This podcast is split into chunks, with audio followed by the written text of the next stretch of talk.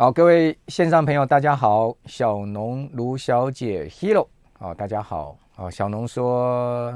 阮大哥，各位平安哦，平安现在是最重要的事情了，好，希望大家都平安啊，啊，真的是这个疫情啊，把大家都搞得昏天暗地的哈，我想不是只有台湾，全世界都是一样哈，所以，呃，确实，呃，小农讲的这句话很重要，哈，平安是现在最重要的事情，当然。呃，经济跟股票市场哈也是很重要了哈，所以我们今天还是要来跟大家谈一下哈，呃，我对后市行情的看法哈。好，那这个礼拜要跟大家谈谈了一下，就是说去年第二季其实已经有一个指标啊，预估到呃美国股市啊哈，今年可能的大跌行情啊，好，包括现在目前的一个弱势形态，到底是什么指标？我们等一下跟各位报告哈。那在谈这个指标之前呢，我们现在跟大家谈一下现阶段美股观察的重点。实际上，这个呃重点跟我们谈等一下那个指标有很大的关系哈。好，第一个呢，好，这个重点呢是美股啊五十二周高点，我们起算哈到目前的最大跌幅，道琼指数跌了这个十四趴，好，都到上周四了哈。另外标准普尔五百指数跌了十八趴，纳斯达克指数跌了三十趴。费半指数呢跌了三十二趴，好，罗素三千指数呢跌幅达到四成哦，所以各位可以发现，美国一个板块哈比一个板块的这个跌幅来得大。那美股市值啊，经过这一波的下跌啊，其实已经大减七兆美金哈，这个市值的减损可以讲说非常巨大，它超过了历次哈美股暴跌的市值减损哦，而且是短短四个月的时间呢，五个月的时间就出现这么大的市值减损。好，除了这个美股下跌以外哈，另外我们可以看到。全线的金融资产的价格全数的都出现了或多或少的下跌，好，这个其实呃资产泡沫的问题啊，将来会持续的困扰金融市场。那虚拟货币啊，我们从看到去年十一月的高点哈，呃市值减少了达到一兆美金之多哦，等于说是化为乌有了哈。那目前的虚拟货币的市值呢是一点一兆美金哈，所以也就是说呢，从去年十一月的高点。啊，整个虚拟货币市场大概减损掉一半的市值哈。那比特币的跌幅有多少呢？哦，达到百分之五十八。另外，以太坊哈是第二大的虚拟货币资产啊，它跌幅也超过六成。好，所以这两个虚拟货币呢，呃，其实已经就是呃昭告我们呢，这个虚拟货币市场呢，可能已经进入到一个漫长的熊市哈。此外呢，我们上个礼拜一再跟大家讲到说一个很红的这个虚拟货币叫 Luna，哦，它已经跌到几乎是零了哈。我在上周看到它最后的一个交易价格呢，大概是小数点后面的五位数吧。哦，它跌到了小数点后面的五位数，基本上已经是趋近于零了哈。那 Luna 的一个暴跌哈，简直不可思议，因为它今年的高点是一百一百块美金之上了。哦，从一百块美金可以跌到了这个小数点后面的五位数，哈，你就知道说啊，这个虚拟货币一旦跌下去哈，它事实上没底的哈，这是非常可怕的一个资产资产的减损哈，跟市值的蒸发。那我们刚刚讲各类金融资产都有大规模的市值减损的情况，好，那这个呃市值的减损哈，我认为对于呃整个呃金融市场的后市哈，它其实埋下了一个很不利的伏笔哈。那为什么讲说很不利的伏笔呢？因为金融市场哈最主要是靠了流动性哈，如果流动性一旦出问题的话，好，那这个市值的减损导致流动性后面持续的枯竭。哦，将会使得呢后面的交易变得更困难，而使得呢呃更少人愿意进场交易，好，这会形成是一个恶性的循环哈。那各类金融资产市值的减损，再加上哈美国联准会呃现在目前已经展开了升息行动，以及后面马上要 QT 就缩表，我认为会造成啊这个全球性流动性的问题。好，如果持续恶化，哦，流动性枯竭可能会使得经济跟金融市场更形恶化，所以。我这边要先提醒大家哦，为什么我把短线上面美国股市可能的止稳哦，或者是说反弹视为短期的一个现象，而非是一个中长期的底部的现象？最主要原因，呃，除了我们刚刚讲经济跟企业获利的疑虑之外呢，另外就是流动性的问题哈，这个市值的减损啊所造成流动性的问题，或者是说呢，啊，整个市值呃整个市场资金的回撤啊，我们刚刚讲升息也好，或者是缩表也好。它所告诉你就是这个资金的回撤，那这些呢都有可能会是使得呢流动性更行进一步啊，呃受到这个影响的一个负面因素。好，那我们刚刚讲到到底什么神指标啊，在去年第二季的时候就已经告诉你啊，美国股市有可能会在今年出现大跌。那个指标呢，其实跟流动性有密切的关系，叫马歇尔 K 值。哦，马歇尔 K 值是什么呢？马歇尔 K 值是用两个数字它去相加减哈，一个是美国的 M two，我们知道 M two 就是广义货币供给额了，它看的就是资金的动能。好，另外一个就 GDP，哦，再来讲说 GDP 的增长哈，它跟这个 M two 之间呢，要形成是一个呃相辅相成、互相作为推进推力的一个呃情况。我们讲说好了，GDP 就好像有一像是一个人的健康情况。那这个 M2 呢，就是我们一个人的血液。好，如果说我们的心脏很够力的话，我们把血液可以胖不到这个身体各个器官，我们的这个末梢神经。哦，你冬天这个手脚就不会冰冷嘛？哈，我们常讲，哎，哎，这个女生啊，常常冬天手脚冰冷啊，最主要原因是什么？最主要她的末梢循环不好。哦，她的心脏可能比较乏力。哦，那心脏比较乏力呢，这个血液没有办法胖不到这个末梢。哦，所以呢，你末梢神神经可能相对没有那么强劲哦，那呃呃，或者说你的这个血流没有那么快速，或者说你的血血流的这个量没有那么多，你有比较可能手脚冰冷的状况。哦，所以通常手脚冰冷，我们说，哎，这个人体质比较虚啊。好，所以如果各位有手脚比较冬天会冰冷哈，或者是不时会冰冷啊，你可能稍微注意一下自己心脏的问题。那我们讲说。一个人的健康哈，就好像是呃这个 GDP 了哈，一个国家哇，这个一个地区 GDP 不断的强劲增长，健康情况非常好。那靠什么呢？其实靠心脏啊，这个 pump 血液。那血液呢，我们基本上把它视为是资金的流量。哦，所以 M2 呢，基本上它的一个增长力道越强呢，它就越能供给市场的资金，好供给啊这个金融市场或者说经济市场哈所需要的这个资金面。哦，就像这个我们刚刚讲人。的健康跟血液之间的一个关系，好，所以这个马歇尔 K 值就是这样在运用的哈。大家可以看到哈，马歇尔 K 值啊，它可以用这个 M2 跟 GDP 之间的一个差距，哈，成长率了，我们讲说一个年增率的差距来衡量金融市场的流动性。哦，这个数值啊，哦，在二零一八年呢，在去年呢，去年的第二季，哦，这个首次是二零一八年以来转成负值哦。啊，这个意味的是，当时在去年第二季，美国就出现了 GDP 成长超过货币供给量的情况，哦，就超过这个广义货币供给 M2 的情况哈。哦，当时的状况，各位可以看到这张图，你会发现，哎，下面这个柱状图啊，就是马歇尔 K 值，好，它其实在去年第二季，这个 K 值就已经转负喽。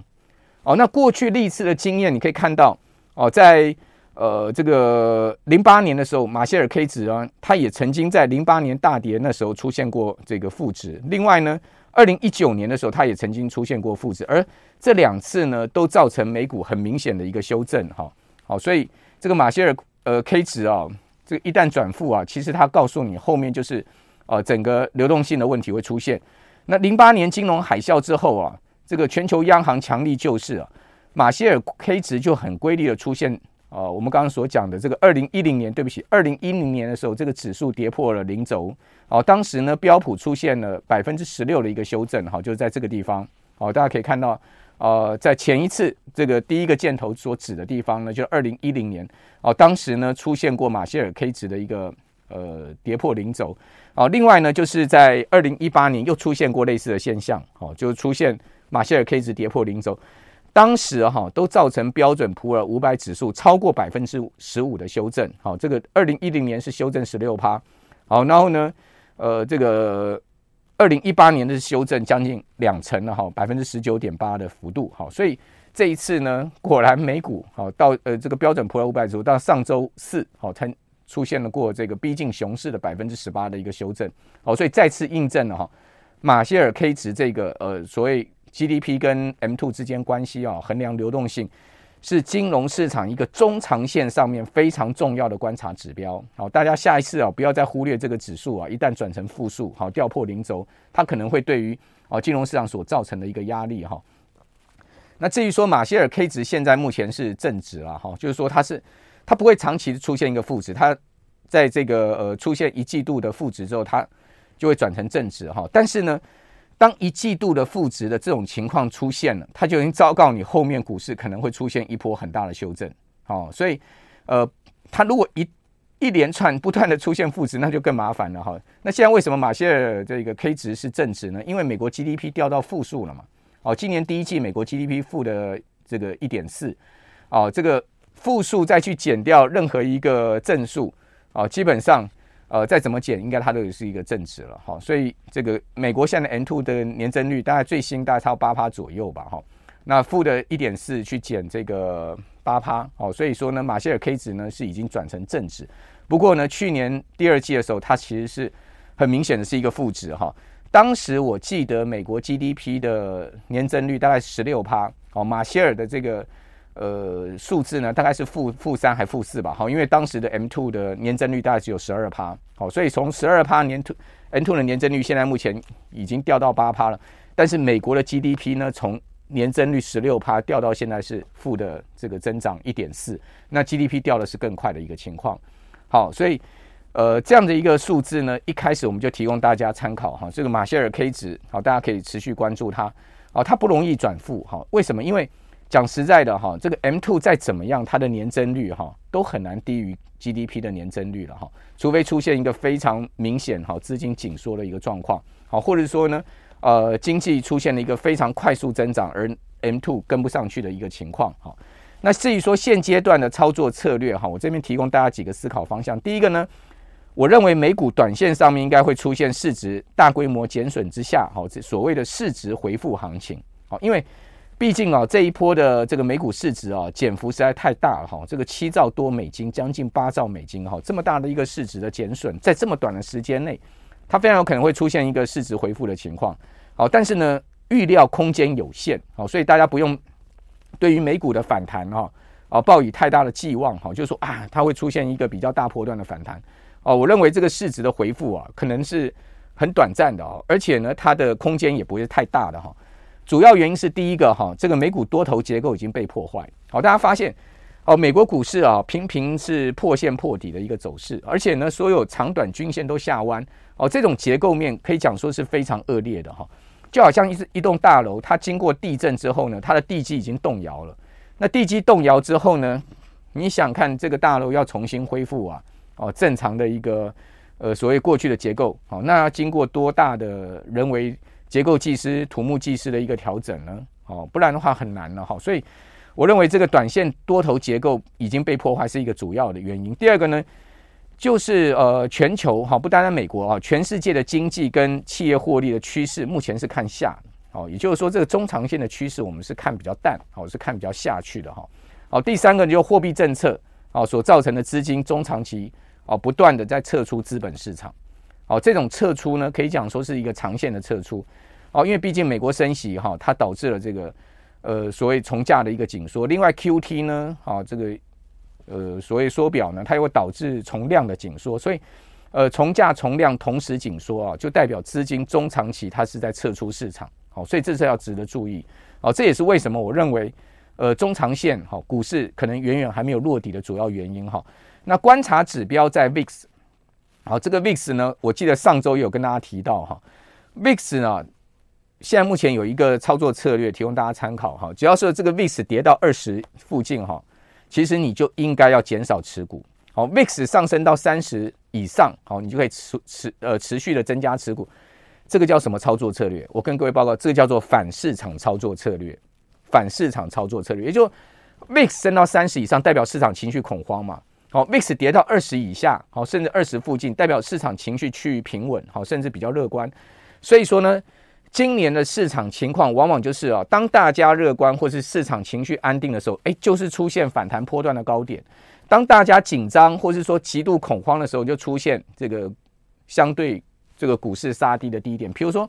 啊，到这个上周四，好，美股大跌那一天，好，最后大跌呢，因为周五大幅反弹，上周四这个 VIX 又升到这个很高，大概三十四、三十五，对不对？你会发现，哎，这个 VIX 很明显，它就是一个反指标。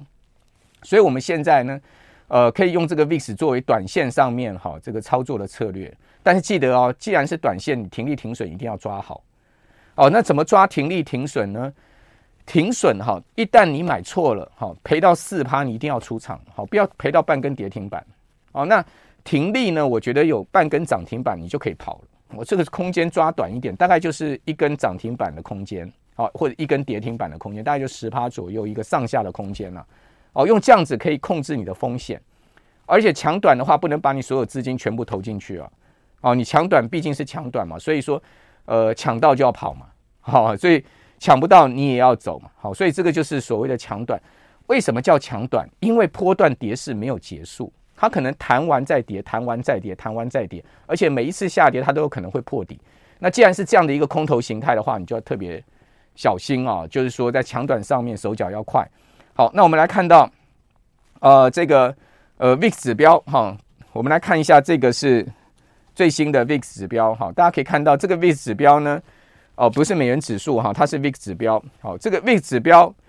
你有没有发现？好，它每一每一每每来到三十以上，好，接近三十五这个区间哈，就是股市波段的低点。好，每每它到二十以下，好，或者说二十附近，它就是股市波段的相对的高点。哦，你去对照，呃，美国四大指数，你会发现，诶，这个非常巧妙啊，这个的一个吻合。事实上讲巧妙，其实也不巧妙，因为所谓 VIX 是什么？VIX 就是这个标准普尔五百指数选择权的引波嘛。哦，所以说它基本上也是跟随着这个指数哦，投资人操作情绪而产生的，呃，一个指数的一个动态的一个表现哈。哦，但是各位有没有发现，它这个呃 K 棒哈，它下面有一条。有一条线是上升的，好，这条蓝色线是往上升，它代表什么？它代表说呢，这个 K 棒它会有波段，但是呢，中长线它是往上走，好，就是它一个平均线是往上走，平均线往上走代表什么？代表它是一个空方趋势，哦，因为 VIX 越往上，代表它的这个呃所谓下跌的压力就越大，所以要从这个角度来看，哦，那所以从 VIX 它也告诉你了，这个中长线呢，远远可能美股还没有落底。哦，这我们讲标准普尔五百指数好了，远远可能还没有落底哈。好，那至于纳斯达克指数这一波到底能反弹到哪哪里呢？我个人觉得先看这条绿色线，好，就是说月线的一个反压部分哈。在上周五，纳斯达克指数收在一万一千八百零五点，它呃上周最低点得过一万一千一百零八点，好，所以它大概拉上来差不多有七百点的空间。那至于说月线刚好就在上周五收盘再上去七百点。哦，月线在这个呃一万两千五百点，好，所以刚好就在上周五收盘再上去七百点，好，所以大概离上周五收盘的点位呢，大概差不多就是五趴到六趴的空间。好，如果说能能弹回到月线了哈，我都觉得已经是非常不错的一个走势了，更不要讲说啊，哎呀，我们这个寄望纳斯克指数要像前一波啊，这个三月的反弹能弹回季线之上。我可觉得我们可能不要看那么乐观哦。季线在一万三千三百点附近哈，离这个上周五收盘的位置呢，一万一千呃八百点哈，大概差不多有个呃差不多差不多是两千四百点吧。两千四百点，你觉得纳斯达克指数弹得到两千四百点吗？我个人没有那么，我我个人，哎，对不起，一千四百点，我个人没那么乐观了。谈到一千四百点的话，大概，呃，离上周五收盘的这个指数呢，要弹十趴，哦，弹百分之十的空间。好，各位有那么乐观吗？我个人觉得没有那么乐观。那既然是这样子吧，我们就打个对折吧。好，就是说这个月线大概五趴到六趴，然后呢，季线大概十趴，我们就打个对折吧。好，就大概就中间吧。哦，大概就先看月线吧。哦，月线反压能过，再看季线嘛，对不对？好，不过短线上面一万一千一百点那个短线的低点，就是上周四的低点，哈，盘中低点，哦，应该短线上面我们可以讲说它稍微确立了，哈，就是说，呃，应该不至于好再破破下去，好，但世事有世事难料，哈，很难讲，哈，但我我宁可先认为说这个上周四，哈，这个一万一千一百点是一个短线相对可能的低点，哈。但是中长线，我一再跟各位报告，好，弹上去，其实你还是应该做，呃，保留现金的动作，好，也就是说，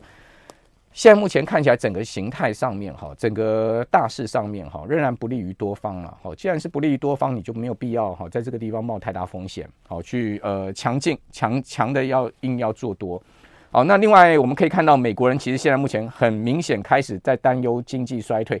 哦，这是谷歌现在目前呃搜寻排行榜。大家有没有发现，recession 这个英文字哈，recession 英文字叫做经济衰退，好萧条，哦经济衰退跟萧条呢，现在这个美国人搜寻的，在谷歌上面搜寻这个字哦，哇，你可以看到那个是直线上冲啊，哦，冲到了疫情以来相对这个高点哦，代表什么？代表美国人现在普遍哦又担心经济衰退。另外，上周公布出来的消费信心指数也不好，哦，那这个礼拜。哦，美国跟中国大陆都要公布重要经济数字哈，哦美国是零售销售，好，中国大陆呢这个礼拜好，今天已经公布出来一连串的这个呃，像是固定投资啦，好，零售销售都不理想，好，大家去看今天中国大陆公布出来数字都很差，好，所以全世界两大经济引擎啊，中国这个经济引擎现在目前看起来啊是。呃，这转速是明显下降了哈。那美国这个经济引擎呢，现在受制于这个物价高涨哈，还有呢这个货币紧缩的压力等等哈，再加上这一次的金融资产价格的这个整个金融资产市值的大幅减损，我想这个长期都对消费跟投资都会有影响。好，所以美国这颗经济引擎，我认为它的转速持续下降，应该也是必然。那欧洲就不要讲了哈，它欧洲现在真的是超级多事之秋了哈。哦，整个欧陆呃陷入战争，好，然后呢，通货膨胀的问题也很严重，好，所以呃，全世界三大经济引擎看起来转速都要下降，甚至搞不好搞到衰退都有可能，哦，所以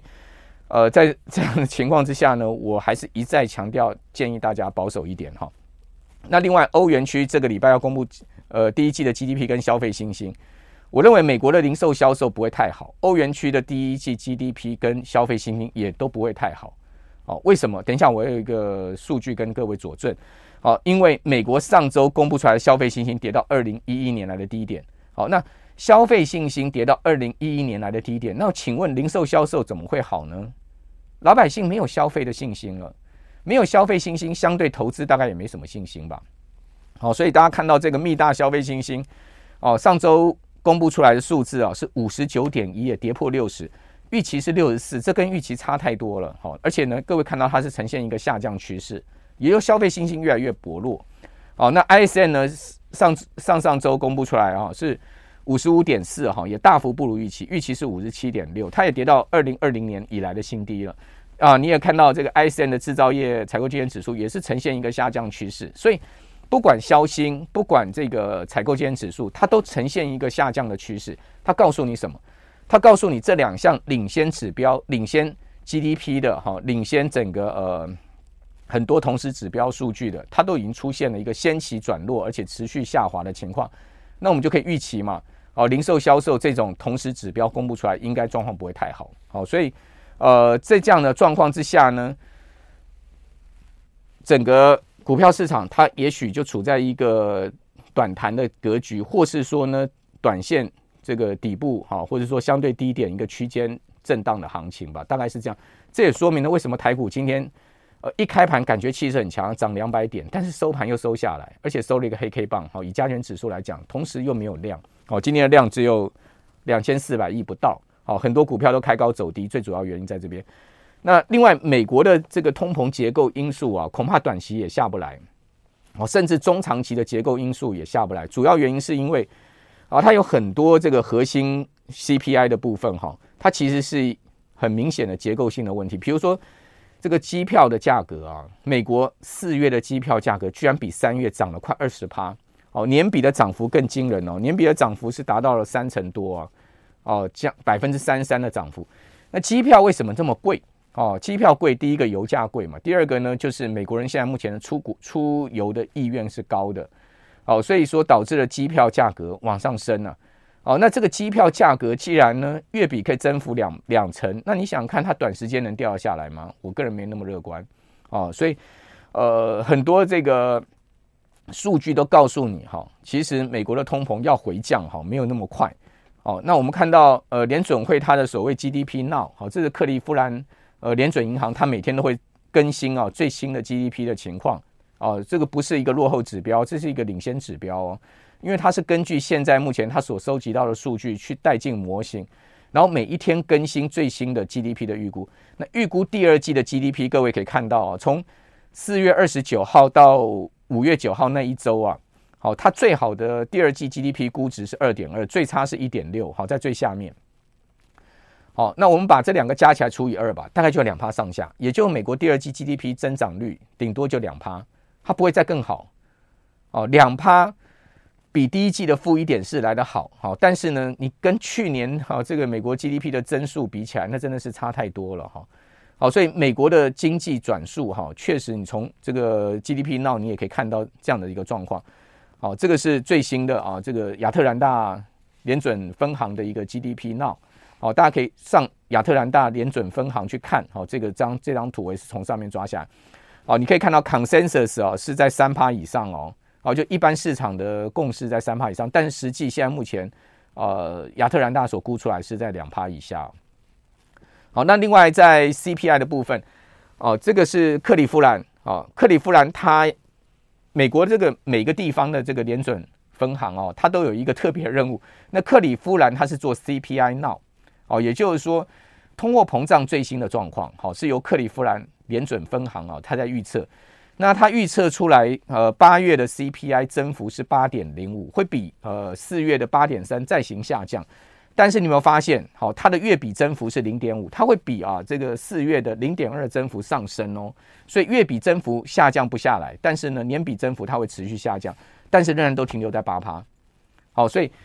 呃，综合上述我所讲的哈，就是美国现在这一次所面临的问题哦，就是顽强的一个通货膨胀结构形态，好，再加上呢，哦，经济的转速在下降，好，那这两个因素一兜起来，好，再加上货币政策的退场，好，这个在过去哈，我跟各位报告，你你放眼过去，可能美国在一百年里面哈，十五次经济衰退啊，哈，或者说。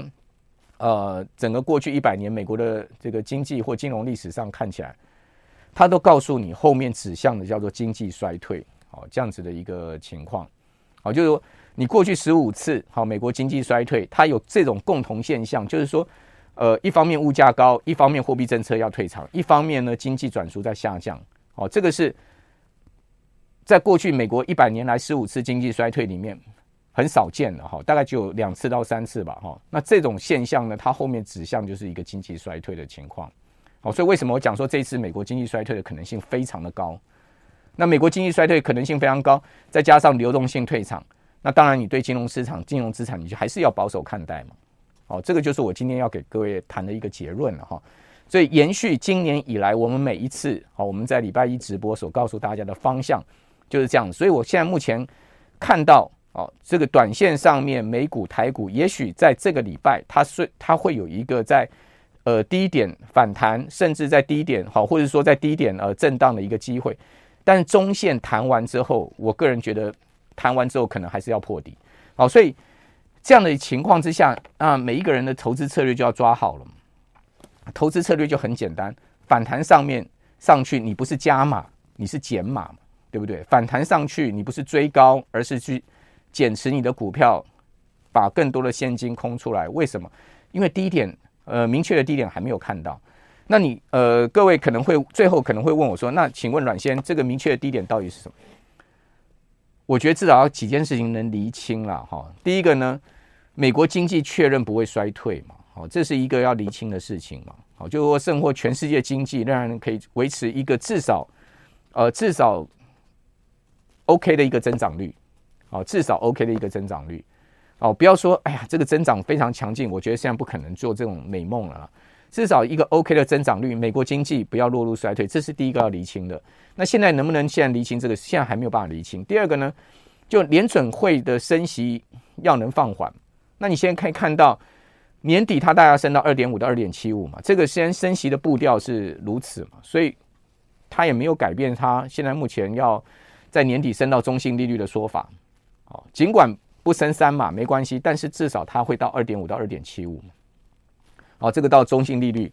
哦，联准会的升息步调也没有趋缓。为什么？因为通货膨胀，物价也没有看到下来。好，所以你也要看到至少物价很明显的出现持续性而且明显的回落。好，那这些结构因素影响物价的因素呢，要渐渐消除。哦，那这些疑虑呢能去除，再加上战争啊、疫病这些问题呢，能渐渐的。呃，得到某些情况的舒缓，哦，或是说厘清，我觉得金融市场经过大规模的估值的一个减损之后呢，它就有机会出现真正的所谓估值回复的行情，而不是只是反弹而已。那这个时间远远还没有到，呃，什么时间呢？我觉得今年第三季、第四季，哦，它会比较透明一点，哦，比较明朗一点。到时候，我觉得我们在比较放胆的大量的资金哈，比较多的资金投入金融市场，可能会比较安全一点。好，这是我呃今天要给各位的一个看法哈，提供大家参考。好，那现在我们线上有一千多个人在收看哈，也谢谢大家收看。诶，祝各位身体健康喽，保平安哦。哦，一切我们就是照如常的生活进行。好，我们下个礼拜一再见，拜拜。